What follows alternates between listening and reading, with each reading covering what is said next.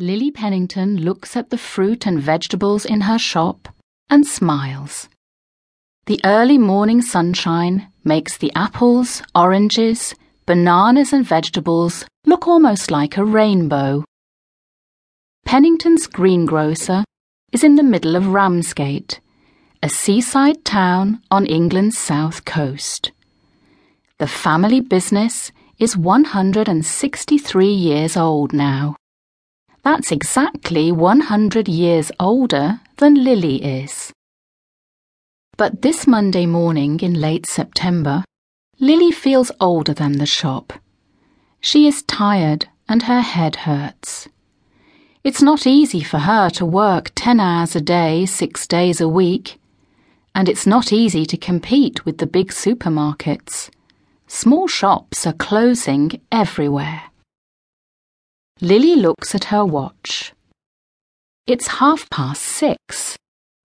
The lorry that is bringing exotic fruits from South America is late. She hopes there isn't a problem. Suddenly, Lily cannot breathe very well. There are sharp pains around her heart, and she starts to panic. Oh no, she thinks. Not now. It is hard for Lily to move, but slowly she goes to the old fashioned telephone on the table.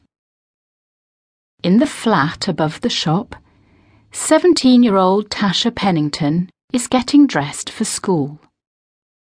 The sound of the phone ringing so early in the morning is strange. I wonder who's calling she thinks as she goes over to answer it. Tasha Pennington speaking. Tasha, please come quickly. Lily cries into the phone. Grandma, what's wrong? Tasha asks. She's very afraid, and all she hears is the sound of something falling to the floor.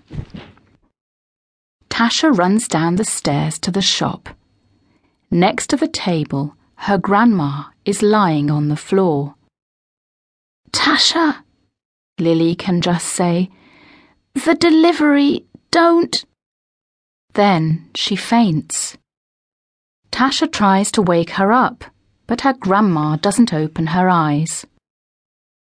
Tasha starts crying while she makes two quick phone calls. While she's waiting for the ambulance, she does the bit of first aid she knows from school. It's so typical of her grandma to worry about a stupid delivery when she's obviously having a heart attack, Tasha thinks. That gives her an idea, and she makes another call. In the cafe across the street from Pennington's, a man is getting nervous. What's going on?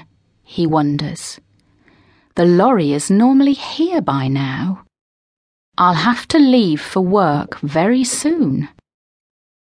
He drinks some of his tea, but it is still too hot, so he adds some more milk to it. Then he hears the sound of sirens, and the sound is getting louder. To his surprise, an ambulance stops in front of Pennington's. At the same time, a teenage boy runs up to the shop. Something is wrong, the man thinks, and takes out his mobile phone. Then the lorry finally arrives. Damn, the boss isn't going to like this news. Tasha is very relieved when the ambulance arrives to take her grandma to hospital. She's also happy to see that the part time shop assistant, Tim Barlow, is there to help. Tim is also 17, but he's new to Ramsgate and the shop. Tasha doesn't know him very well, but she thinks he's nice. She also likes his brown eyes and blonde hair.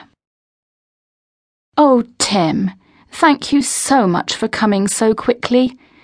Will you help the lorry driver put the cartons of fruits inside the shop? No problem, Tasha.